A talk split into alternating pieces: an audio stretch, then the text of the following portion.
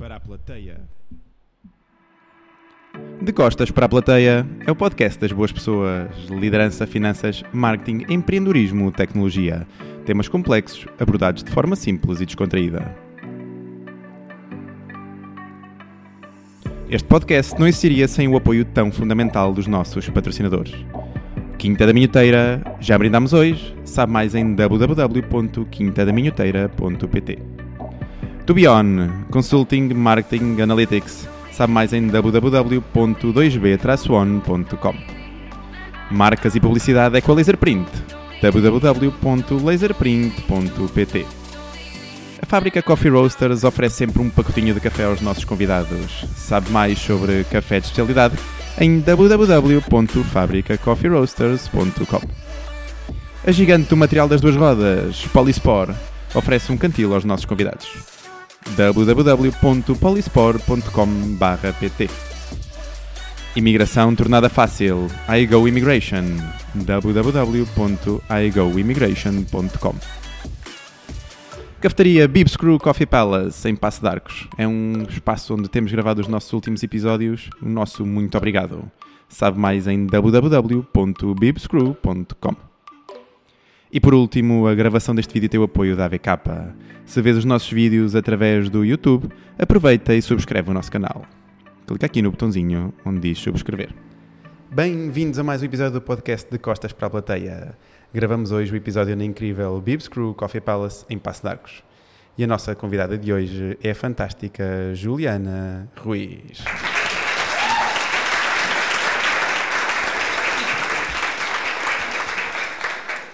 Juliana, muito bem-vinda aqui ao nosso podcast. Antes de mais, muito obrigado por teres aceito apoiar aqui a nossa quarta temporada. Muito bem-vinda. Eu gostava que começasses por te apresentar aqui aos nossos, aos nossos ouvintes. Primeiramente, muito obrigado, João, pelo convite. Estou lisonjeada. E também para a gente é um prazer poder patrocinar o seu podcast. A gente incentiva o empreendedorismo. Então, poderia começar por aí. Meu nome é Juliana Ruiz, como você bem disse, é, sou advogada. Há 14 anos trabalho na área de imigração. Sou advogada no Brasil e em Portugal. E fundadora da empresa iGo Immigration Services, que é uma empresa focada em serviços de mobilidade global. É, a gente foca nas soluções imigratórias, de documentos, legalizações, para estrangeiros vindo para Portugal ou para o Brasil, mas também ao redor do globo através dos nossos parceiros. Ah, muito bom. Hum, tu resolveste empreender depois de ter sido mãe. Imagino que é necessário muita coragem para arriscar assim. O que é que te motivou a sair da, da zona de conforto e do trabalho que tu tinhas para iniciar algo por, por, por conta própria? Sem dúvida, a maternidade, ela acho que foi o, a gota d'água, digamos assim, a virada de chave é, na minha vida. Mas esse, esse desejo, acho que ele já vinha ao longo dos anos. Eu sempre fui uma pessoa muito questionadora, né? Sempre questionei muito o status quo das situações em que eu me encontrava. Então, para mim, nunca me satisfazia muito com aquela resposta do tipo, por que, que a gente faz uma coisa dessa forma? Ah, porque é feito assim por todo mundo. Então, é, com uma certa frequência, eu me questionava, né, por que, que isso tem que ser feito assim? Por que não fazer diferente? Por que não fazer melhor? Por que não inovar para determinado público se há uma necessidade? E quando você trabalha em empresas grandes, né, multinacionais, você tem uma estrutura extremamente engessada, onde você precisa seguir padrões, procedimentos e sair dali do, do que é. Das normas, não é Exato, fácil, não é? do que está previsto é muito complicado. Então, acho que já vinha esse desejo né, de alguns anos, de algumas situações que eu vinha enfrentando. Após isso, eu tive a oportunidade de trabalhar em outras empresas e, hum, quando me tornei mãe, foi o grande desafio, porque na época, no Brasil, são somente quatro meses de licença maternidade. É, muito pouquinho. Exato. Não tinha com quem deixar a minha filha na época, não tinha eh, um suporte né, para cuidá-la. Meu marido trabalhava, eu trabalhava, era uma questão de necessidade. Então, com cinco meses, a gente se viu com a necessidade de deixá-la numa creche. E você bem sabe que uma criança que vai para a creche muito cedo, ela nada mais do que adoece com Sim, sim. uma recorrência com muita frequência. O infetário, não é? Exato. Então era um mês sim e no outro mês também ela doente e tomando antibiótico. E frequentemente eu tinha, portanto, que eh, me dirigir ao meu chefe na época e solicitar para ele que eu saísse mais cedo do trabalho, que eu levasse minha filha ao médico, que eu ficasse em casa com ela, porque uma criança com febre a creche não recebe. E já naquela época, vamos, então, a gente está falando de quase nove anos atrás, eu me questionava, eu perguntava para o meu chefe na época, pois por que, que eu não posso ter um, laptop, né, um notebook e trabalhar da minha casa? Porque, lógico, em algum momento a minha filha vai adormecer, eu vou ter um momento de tranquilidade, eu posso, inclusive era do meu interesse, fazer, né, fazer o meu trabalho render. E eu sentia essa é, esse bloqueio, né, de não, não é possível, a gente não faz assim, não é assim que a gente trabalha. E aquela situação começou a me trazer certos incômodos, porque, obviamente, para a empresa também não é visto com bons olhos, né? Uma pessoa que, que frequentemente tem que se ausentar, é, você acaba sendo um, um problema ali dentro. Então isso me levou a começar com mais questionamentos, né? Mas por que que eu não poderia fazer do meu jeito e fazer diferente? Será que a gente não pode pensar de outra forma? Então acho que foram essas vivências, né, junto com a vontade, né, de fazer diferente, que me levaram a tomar o ímpeto e falar, bom, agora acho que está no momento, acho que é, eu vale a pena acreditar nesse sonho. Eu sempre tive muito apoio do meu marido, né? Ele sempre foi uma peça chave nisso tudo, onde ele sempre me deu suporte e ele já sempre acreditava nisso, né? Falava bastante que achava que eu deveria, é, que eu já tinha os clientes, que eu tinha bom contato, por que não acreditar em você mesmo? Então, foi neste contexto que surgiu a Ego. A gente deu esse passo e eu falei, bom, agora vamos ver como é que vai ser. Minimamente, vai dar tudo errado e eu vou voltar para o mercado e vamos Sim, ver como é que vai ser. O, pior que pode acontecer é não dar certo, não é? E Exato. voltarmos para o não nossa... a gente sempre já tem, né? Sim, então, está sempre garantido. Vamos fazer a tentativa. E aí, nesse contexto, uh, a minha primeira, o meu primeiro momento de empreendedorismo, para você entender né, o contexto, eu nesse momento que eu trabalhava nessa empresa, eu saí dessa empresa, eu vi que não, não fazia sentido, é, me dediquei à maternidade por oito meses, então fiquei somente dedicada à Luísa, minha filha. É, foi uma fase excelente da minha vida, foi uma fase muito produtiva. Me descobri como mãe, acho que toda mãe merece passar por isso. É, mas também via que não era aquilo que me preenchia. Eu precisava trabalhar, eu precisava ter o meu espaço, eu precisava exercer a minha profissão. Eu, eu havia estudado, havia me qualificado. Então eu queria né, ter um, algo que ao que me dedicar, não só à maternidade. Nesse contexto, eu estava tão traumatizada com o ambiente, os ambientes corporativos nos quais eu, né, eu tinha trabalhado, que surgiu uma oportunidade de vender granolas saudáveis. Incrível. Então foi a minha primeira, a minha meu primeiro momento como empreendedora. É, havia uma pessoa que é, já tinha a ideia da granola, da produção e etc. E essa, esse colega me fez o convite, falou: "Ah, você é uma pessoa bem relacionada, conhece é, assim, né, um pouco de estruturas de empresas. Por que, que a gente não se organiza e vamos tentar vender as granolas saudáveis?" E tá, tá joia. E realmente o produto era muito bom. Eram granolas é, com gotas de chocolate belga, tinha doce tinha salgada para saladas e assim por diante. E eu resolvi realmente é, encarar aquilo porque eu pensei, ah, é uma, uma, uma fonte de, de renda, eu vou poder estruturar né, da minha maneira e, enfim, é uma, uma forma de é, colocar em prática o que eventualmente eu acredito. E voltar ao mercado também, não é? Né? Exato. E assim fizemos. Seguimos com a Veganitas, que era a, a loja de granolas, e ficamos por alguns meses ali. É, com o passar do tempo, a questão da idade, né? Na época, a pessoa com quem eu fazia a sociedade tinha, era muito mais novo do que eu e tinha uma visão de negócio muito diferente da minha. E hoje eu tenho muito claro isso, né? Que a gente precisa ter é, uma visão muito clara de quem está no negócio com você, quais são os objetivos, qual é a visão do negócio, os valores e assim por diante. E naquele momento a gente percebeu que eram fases totalmente distintas e, portanto, não fazia sentido. Não davam metros. Exato. Então, colocamos isso de lado e eu decidi repensar e redirecionar, recalcular a rota para onde que eu deveria seguir. Nesse contexto, é, eu voltei ao mercado. Eu falei, agora eu acho que eu vou, estou pronta, eu quero voltar ao mercado. É, voltei a trabalhar no mercado em que eu já atuava desde sempre, né, que é o de, de imigração. E é, passei alguns anos numa empresa trabalhando até que recebi o convite de uma pessoa que já tinha uma empresa. Para você entender, a área de imigração, ela se divide, é, área de mobility, que a gente fala, né, de global mobility, ela se divide na área de relocation e de imigração. A área de relocation é aquela que suporta os expatriados, por exemplo, um expatriado que está se mudando do Brasil para Portugal É, a área de relocation ela vai ajudar essa família a encontrar escola para os filhos, a encontrar uma moradia, a se familiarizar com o bairro, a entender como que funcionam os hospitais. Uhum. Então, assim, é uma assessoria bem especializada. Não é a minha expertise. E a área de imigração, que é a minha expertise, onde você vai é, suportar aquela família com os vistos, com tudo aquilo que for compliance da empresa. Né? Então, você, é, de acordo com a política de mobilidade da empresa, você vai identificar o tipo de visto aplicável, os documentos que são necessários para aplicar esse visto, é, desde o momento da emissão até, de fato, a residência dele, onde ele obtém todos os documentos locais e assim por diante. É, então, esta amiga ela tinha uma empresa que era fo focada em relocation, e me chamou para expandir a empresa com a área de imigração e tax, né, que é são os impostos das uhum. pessoas físicas, que era também uh, uma das áreas que eu sempre atuei.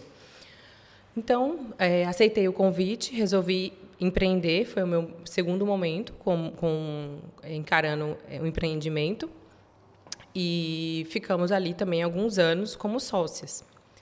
Neste contexto veio a pandemia. Então, veio a pandemia com tudo é, a área de relocation, muito mais do que a área de imigração, sofreu muito, foi muito atingida, fortemente atingida. E essa colega na época, essa amiga na época, é, repensou o modelo de negócio dela e ela decidiu que ela ia realmente se desfazer da empresa. E como a área de relocation não era minha expertise, não fazia sentido algum eu dar continuidade é, oferecendo, ofertando um serviço que, enfim, né, eu não, eu não tenho condições. Não né? exato, né? eu não tenho condições nem de gerenciar uma equipe porque é algo que eu nunca fiz. Para mim, você tem que ter passado por todas as experiências. Para você, pra você é, ensinar, você tem que saber né, do que você está falando. Então, naquele momento, eu identifiquei que não é, não é por onde eu vou seguir. E foi quando, então, veio o ímpeto de falar: ah, estou pronta, acho que essa empresa, essa experiência da, da sociedade voltada para o meu negócio me fez entender muito bem como que funcionava uma estrutura de uma empresa, a parte financeira, a parte contábil, muito mais do que somente a parte operacional, técnica do dia a dia. Então foi quando surgiu a ideia do da Ego. Foi, foi assim, portanto, que surgiu a Ego. E, e desde então, é, graças a Deus, tudo foi muito bem, foi muito bem recebido pelo mercado e os clientes né, se mantiveram conosco, porque já era a carteira de clientes que eu vinha fazendo ao longo dos anos, e a empresa só tem crescido, né, de forma orgânica, mas tem crescido. Isso é muito bom. Um, e como é que tem sido a tua adaptação aqui a, a, Portugal? Acabaste por movimentar o teu, o teu negócio uh, para cá, ou neste caso o negócio continua lá um bocadinho, não é? E tu a operar a partir, a partir daqui, noutra, noutra time, time zone. Como é que tem sido a tua adaptação aqui a, a este, este, este nosso cantinho? Olha, eu diria que a nossa adaptação foi super positiva, é muito melhor do que a gente esperava. A empresa, como, como eu disse, ela é uma empresa é, focada em mobilidade global. O nosso, o nosso core, né, ele está no B2B, ele não está no B2C, só para que você entenda assim, uhum. como que para as pessoas entenderem o contexto da empresa. O que é muito comum a gente ver por aí são os advogados de imigração. Então, por exemplo, que atuam fazendo nacionalidade ou o visto de uma pessoa específica. Nós atendemos as empresas. Então, é, geralmente a gente está falando de projetos de empresas grandes, onde você vai desenvolver, é, vai transferir uma tecnologia para uma, para uma determinada, um determinado país, né, de algo que você já possui, é, vai, tra vai trazer um grupo grande de expatriados, vai movimentar um grupo grande de pessoas. Então, este é o nosso core. No Brasil, a gente continua é, super forte, a gente tem a, a, a nossa matriz lá em São Paulo, tem a nossa equipe lá em São Paulo, a empresa também vem crescendo cada vez mais. E a expansão para Portugal, ela veio da necessidade de um dos nossos clientes que vinha desenvolvendo um projeto aqui, uma hub, é, uma empresa brasileira na, na época, e que estava expandindo seus negócios para cá e tinha necessidade de ter uma pessoa de confiança à frente da operação. E aí surgiu o convite, né, é, de ficar é, aqui em, em loco, né, é, encarando o desafio. Entretanto, é, eu não, em nenhum momento eu cogitei passar uma temporada é, e não trazer a família. Então a, decidimos conversar, é, encaramos o desafio e a expansão para cá. Então, assim, como foi tudo muito planejado, muito bem pensado, Eu acho que a nossa adaptação foi muito mais fácil, né? Os, assim, os, foi tudo é, mas os riscos foram mais calculados. Obviamente que tem um monte de coisas que saem do nosso controle, mas eu diria que por isso a nossa adaptação ela acabou sendo um pouco mais suave, um pouco mais é, positiva, talvez, do que a grande maioria. É, também a aprendizagem que tu tinhas de fazer a imigração dos outros também ajuda, não é? Sem dúvida alguma. Acho que uma das grandes, um dos grandes diferenciais nessa área é ter bastante contato com empresas que tratam do, da interculturalidade entre empresas. Então, a gente constantemente tem bastante treinamentos, até pelas empresas mesmo, que elas fazem para os seus expatriados, é, para você aprender a lidar com as culturas. Né? Então, por exemplo, eu já atendi empresas é, japonesas. Então, a forma de lidar com o japonês é extremamente diferente, por exemplo, do brasileiro.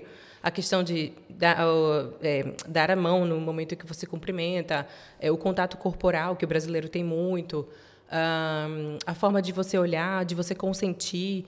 Então, nessas, nessas, nesses treinamentos, a gente é exposto constantemente a como lidar com as, com as nacionalidades, as diferentes maneiras de receber, até mesmo pela questão da liderança, porque a gente está falando de empresas, eventualmente, que estão trazendo pessoas de outro país né, para sua estrutura organizacional, com vivências completamente diferentes daquela empresa que, naquele momento, naquela, naquele local, é, tem com seus funcionários. Então, é até uma questão de necessidade.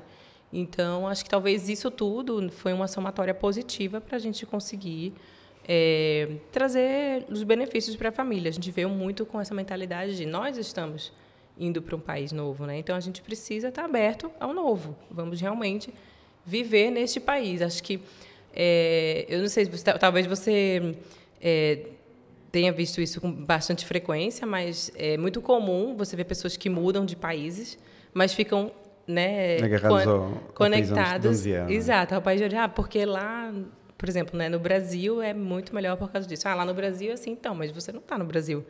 Você precisa encarar é, a realidade. Fazer essa mudança de Exato.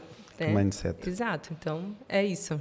E se tivesses que apontar aqui alguns pontos negativos e positivos, assim, por exemplo, dois positivos e dois negativos, o que é que apontavas até agora da tua experiência aqui em, em Portugal? Em Portugal?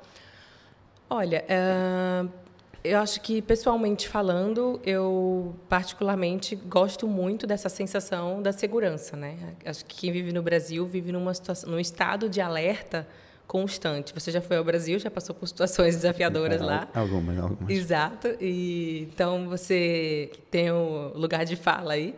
É, e eu diria que assim, no Brasil é muito desafiador você estar nesse constante estado de alerta, né? Você sai de casa com receio de algo acontecer, é, você deixa o filho na escola com receio. Então, esse estado de alerta é muito desafiador. E aqui em Portugal, pela primeira vez na vida, eu consegui é, viver, permanecer num lugar com tranquilidade. A gente, lógico, né? Todo mundo tem atenção a todo tempo para tudo, é natural. Mas é uma sensação né, de segurança, de, de liberdade que talvez o Brasil não proporcione na, na atual circunstância. É, Outro ponto positivo, eu acho que é mesmo a qualidade de vida, né? É indiscutível isso. Gente, eu nasci em São Paulo, nasci no interior de São Paulo, mas vivi muito tempo em praia, em cidade de praia. Meu marido é carioca, também de praia. Então a gente sentia muita saudade desse contato com a natureza da praia, de poder buscar nossa filha na escola no final do dia, ir à praia e fazer as coisas a pé, sem, sabe, sem estar preocupado com isso. Acho que a qualidade de vida, a segurança são os principais pontos positivos. É, sem dúvida alguma. E negativos? Negativos. Eu acho que Portugal é muito desafiador, especialmente falando pela burocracia. Aí eu, vou, eu venho muito mais para o lado profissional. Acho que, para mim, profissionalmente falando, é tudo muito burocrático. Eu acho que é, você sair do script em Portugal é muito difícil. Então, assim, eu lido muito com órgãos públicos e vamos supor, você precisa fazer um determinado procedimento numa freguesia X. Se você for na freguesia Y, é um procedimento completamente diferente e assim é totalmente discricionário, né? Em tese deveria ser uma coisa assim, você tem é, eu estou falando do mesmo procedimento. Pelo menos uma baseline, não é? Sim, Exato. mas isso é transversal a tudo. Exato. E então assim, eu sinto que é tudo muito burocrático e você chega num estabelecimento é, é, é difícil, por, exemplo, eu te dou um exemplo prático. Eu fui numa, uma vez numa, junta de freguesia, precisava fazer a emissão de um documento, do atestado. E eu já cheguei lá, era por volta das 10 para o meio-dia.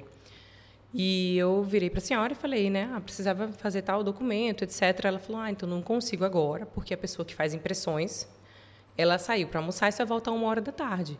Eu falei, ah, tudo bem, mas a senhora, será que a senhora não poderia fazer a impressão desse documento? Ela, então, não, não faço, porque ela, a tal pessoa, é a responsável por impressões. Então, assim, é só ela que pode imprimir. Isso é o, é o princípio da, da especialização. É assim, ela especializou-se em imprimir, portanto, temos que. Boa, então, boa prática, boa prática. Então, eu passei uma hora a aguardar até que a senhora voltasse para poder imprimir o documento e era tudo. É, então eu sinto assim essa dificuldade e por, e por incrível que pareça, para mim foi uma surpresa. É, e aí é inevitável a comparação em termos de tecnologia, quando a gente está falando de processos, de procedimentos, eu acredito que Portugal ainda é muito atrasado. Né? É, então, por exemplo, hoje eu consigo, no Brasil, protocolar um processo de imigração online. Eu faço tudo online, eu acompanho online, depois eu, eu agendo para fazer os atendimentos de documentos online. Lógico, em determinado momento, o expatriado vai lá pessoalmente acompanhado dos nossos advogados, mas, assim, isso é o, o final, né? a cereja do bolo. Aqui não, tudo é muito pessoalmente, é o processo físico, você tem que ir lá no órgão, você tem que ligar num call center para conseguir uma, um agendamento, é, que é impossível, porque você tem que ligar, sem exagero, 1.500 vezes por dia, e é uma equipe, às vezes, de cinco, seis pessoas ligando, para talvez conseguir sucesso um numa ligação. Né? Exato. Então, assim, é, acho que esses são os pontos de melhoria, eu diria. Né? Não sei se são defeitos, mas seriam pontos de melhoria. São características muito próprias. Exato. Aqui, mas é engraçado, eu também tive agora aqui quando, uh, quando estive aqui a ajudar aqui a, a, família, que acabei por perceber que cada, cada conselho, cada câmara tem as suas, as suas vicissitudes. E depois na internet tem assim uns pontos, nós escolhemos relacionado com mais diversos assuntos, né? mas nós escolhemos qual é que é o, o sítio e depois aparece para uma, depois aparece para a outra, depois até nem aparece contacto local, depois é preciso estar a contactar, de facto é um bocadinho um bocadinho burocrático. Um, bem, tu, tu, tu tiveste-nos a contar aqui que a, a, visão da, da IGO Immigration é, é global. Um, além destas dificuldades aqui que tu, que tu apresentaste aqui como pontos negativos, como é que tem sido aqui empreender em, em Portugal, apesar de ser um bocadinho mais uh, ponto de viver do que propriamente de empreender, não é? Porque vocês olham muito para o empreendimento do mundo. Mas aqui em termos de, de empreendimento aqui em, em, em, Portugal, além dessa burocracia, vês mais alguma dificuldade? Olha, na verdade, assim, é, empreender em Portugal, óbvio, tem os seus desafios. Acho que como qualquer lugar no mundo, no Brasil não é diferente. Tem uma série de desafios, uma série de impostos, uma série de preocupações em termos é, trabalhistas com funcionários. É, então, acho que em Portugal não, não, não vejo grande diferença nesse aspecto. É um desafio. Mas eu entendo que o mercado é, é muito promissor. Eu vejo que tem muito espaço para crescer.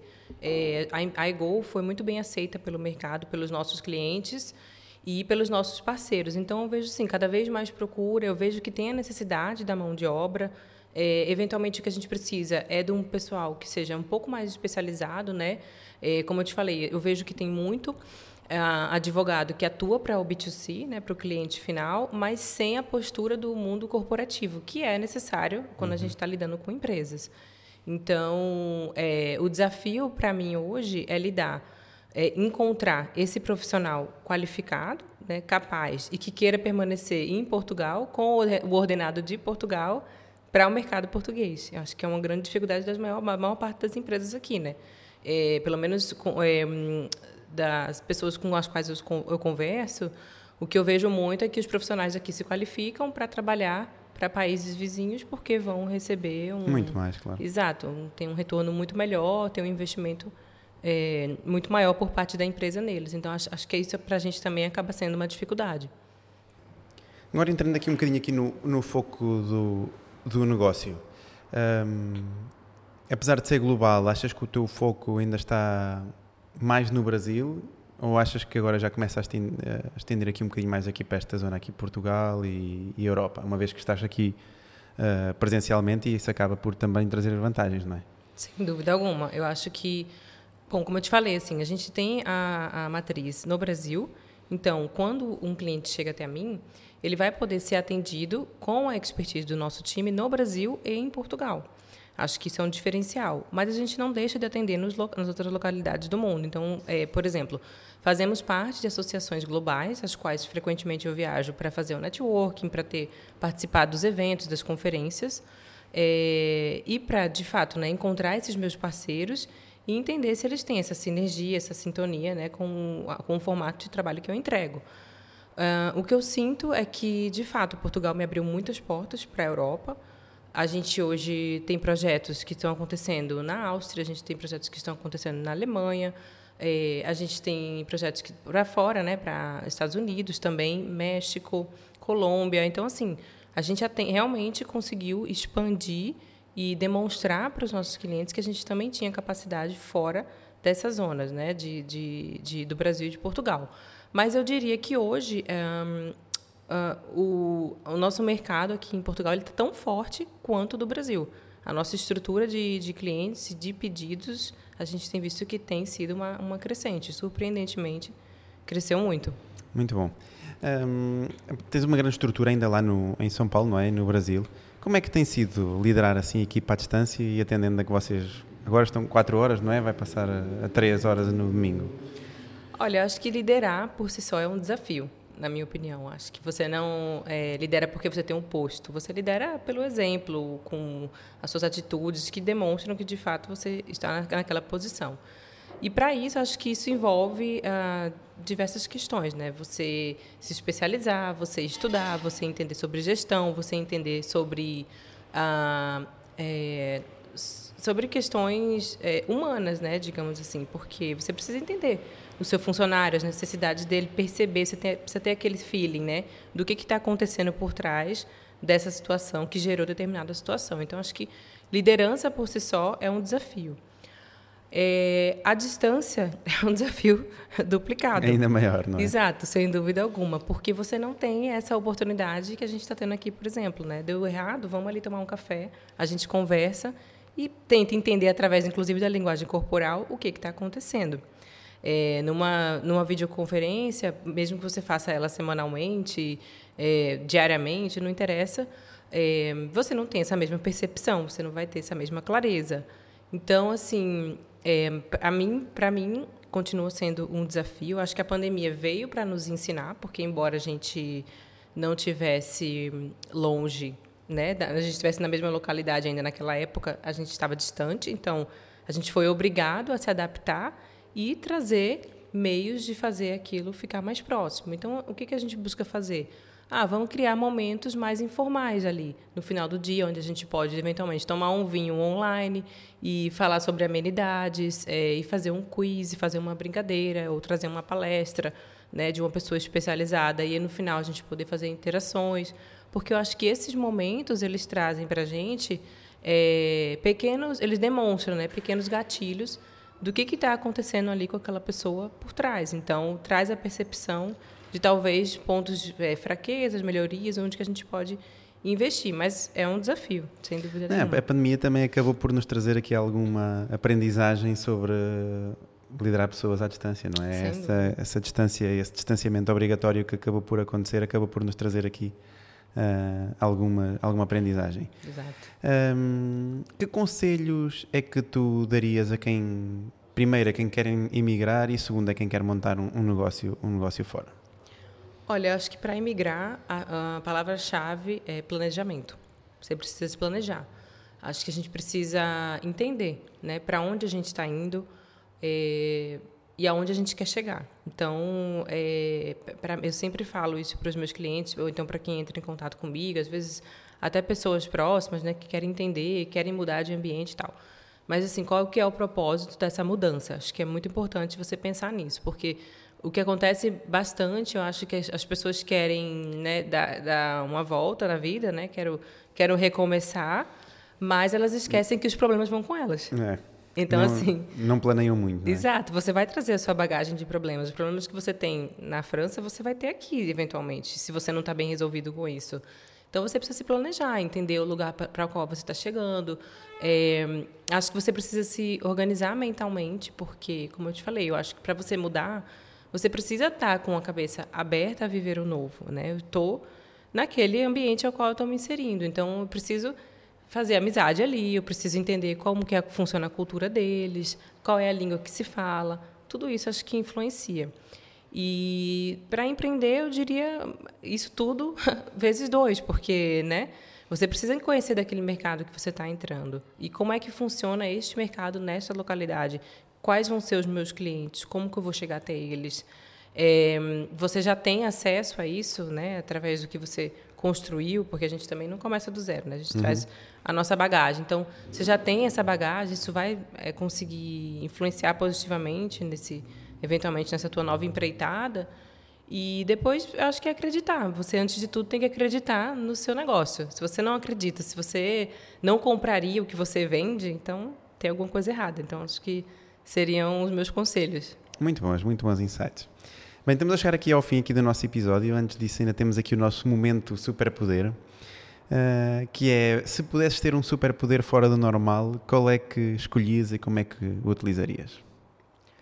Olha, na atual conjuntura, eu parece até clichê, né? Mas eu acho que eu diria que no momento de tanta injustiça, guerra, conflito, eu, se eu tivesse um superpoder, eu traria paz para o mundo.